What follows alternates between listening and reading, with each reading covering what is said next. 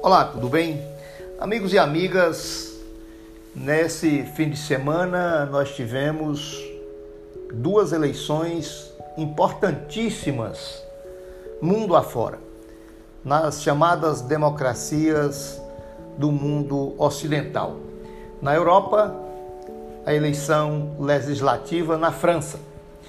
E aqui na nossa América Latina, América do Sul, a histórica eleição na Colômbia.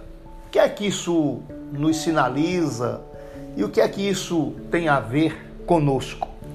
Ora, tem a ver porque nós vivenciamos hoje no mundo todo um processo de muita degradação democrática, um processo que vinha de um certo tempo levando os segmentos da extrema direita mais perigosa que se possa imaginar ao, ao poder.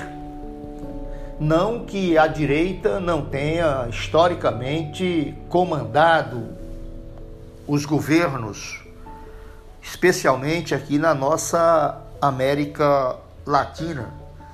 Não há dúvida de que o conservadorismo, o patriarcado, os posicionamentos de direita, ali como títeres do mercado, do Deus, do dinheiro, do capital, sempre foi muito presente nas nossas sociedades latino-americanas. Mas sem dúvida nenhuma, devido principalmente aos estragos que esse capitalismo vem fazendo, especialmente nos países mais periféricos do interesse do grande capital nacional, como é o caso aqui da nossa América Latina, esses estragos têm sido muito evidentes e isso tem despertado no coração do povo latino-americano uma consciência do ponto de vista da necessidade de uma reação, de uma mudança de rumos. E aí, de fato, nós a partir, inclusive, saindo um pouco aqui da América do Sul, mas indo lá para a América do Norte, nós tivemos aí duas eleições que foram importantes. A primeira delas foi a eleição do López Obrador no México. Era uma velha liderança de esquerda que já tinha tentado se eleger presidente do México outras oportunidades, não tinha conseguido. E hoje o México está sendo comandado pelo presidente López Obrador, um político de esquerda, da mais tradicional esquerda latino-americana, e isso foi um feito extraordinário, porque o México né, já vinha sendo comandado há muitos e muitos anos pelo neoliberalismo, pelos posicionamentos de direita. E também, ainda na América do Norte, uma eleição que acabou sendo importante para o resto do mundo. Não que lá tenha sido eleito um presidente de esquerda, porque não é. O Joe Biden não é um presidente de esquerda, é um presidente do Partido Democrata.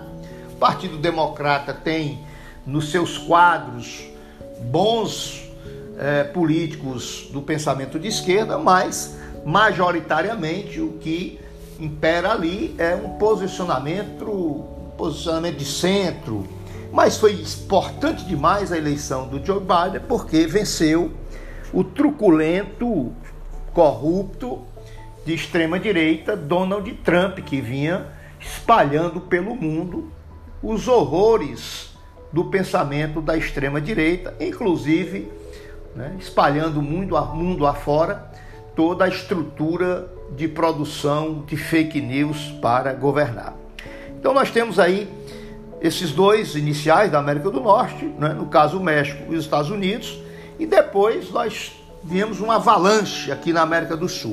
Tivemos a eleição na Argentina, com a vitória da esquerda, tivemos a extraordinária vitória do Evo Morales, do MAS, Movimento ao Socialismo, na Bolívia, que após sofrer um golpe militar terrível, nas eleições recuperou o poder, e inclusive com uma coisa interessante na Bolívia, diferente do resto do mundo, do, do resto desses países.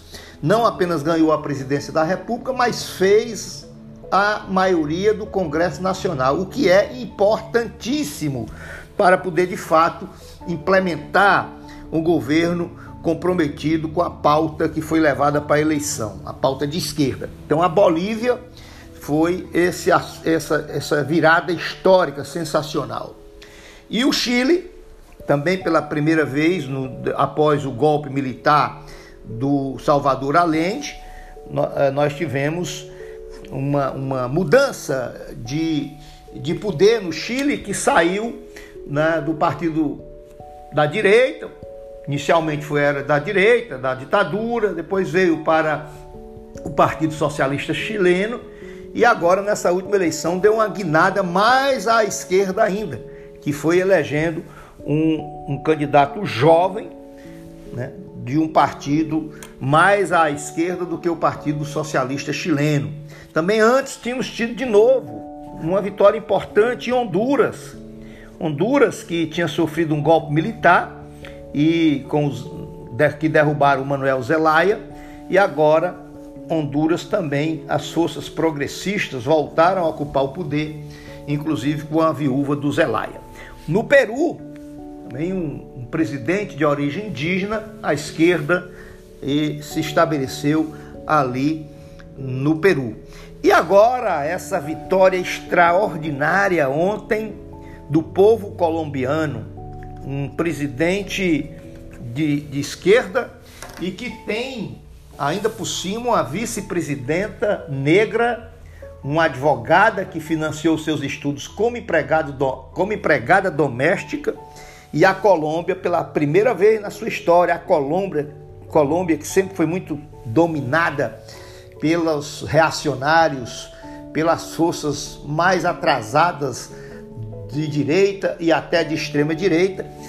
Por isso é que, inclusive, levou a parte do povo colombiano durante muitos anos, numa luta muito trágica, a optar pela luta armada né, para combater os desmandos das velhas oligarquias colombianas, mas agora, pelo voto, venceu o candidato de esquerda e tendo como vice a uma advogada, uma advogada que vem do meio do povo, uma militante de direitos humanos, uma militante ambientalista e uma vitória que se consagrou por uma pauta bem à esquerda, como hoje, em todas as partes da América Latina, o povo sinaliza de fato com a simpatia aos governos de esquerda. Aqui no Brasil, as últimas pesquisas indicam Estou nem falando de intenção de voto para presidente da República, não. As últimas pesquisas indicam que hoje a ampla maioria, a maioria, não digo ampla, mas a maioria do povo brasileiro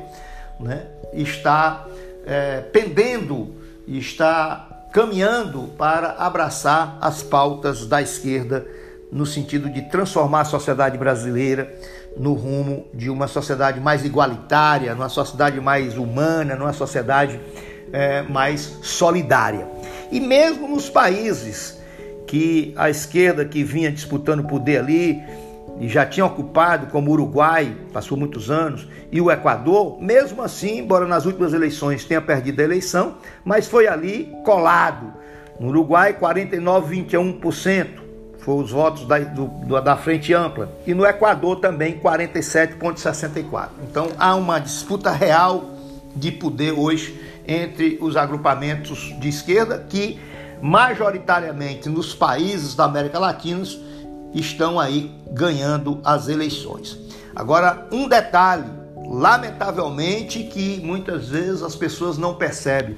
Fica difícil mudar essas estruturas carcomidas conservadoras se a população elege apenas o presidente da República de um determinado pensamento político, no caso, o pensamento de esquerda, mas vota em parlamentares da direita. Então é, é meio complicado, aliás, muito complicado. É como se você estivesse dando o poder numa proposta que você acredita com uma mão e com a outra mão você retira esse mesmo poder que você deu com a, com a mão anterior, votando em parlamentares de direita, de centro-direita, que vão depois dificultar o exercício do governo. Inclusive aqui no Brasil nós temos é, exemplos trágicos, como foi a vitória do presidente Lula, que até que caminhou bem, mas com muita dificuldade, porque o parlamento não era, não tinha uma maioria né, programático ideológico, isso cria dificuldades, e principalmente no governo da presidenta Dilma, que acabou sendo golpeada por esses partidos de direita que nem disputam mais a eleição de presidente da República porque não tem força para isso, mas elegem deputados e deputadas, senadores e senadoras que depois vão emparedar o governo. Muito importante que a gente, no momento de eleição, se lembre não apenas da eleição do presidente da República, mas se lembre também da eleição do parlamento porque se não tiver um parlamento comprometido com a pauta de quem ganhou, ganhou a eleição para presidente da República, as dificuldades serão muito intensas e muitas vezes até impede que os avanços pelos quais a população votou na presidência da República acaba, acabem não acontecendo. Grande abraço e até amanhã.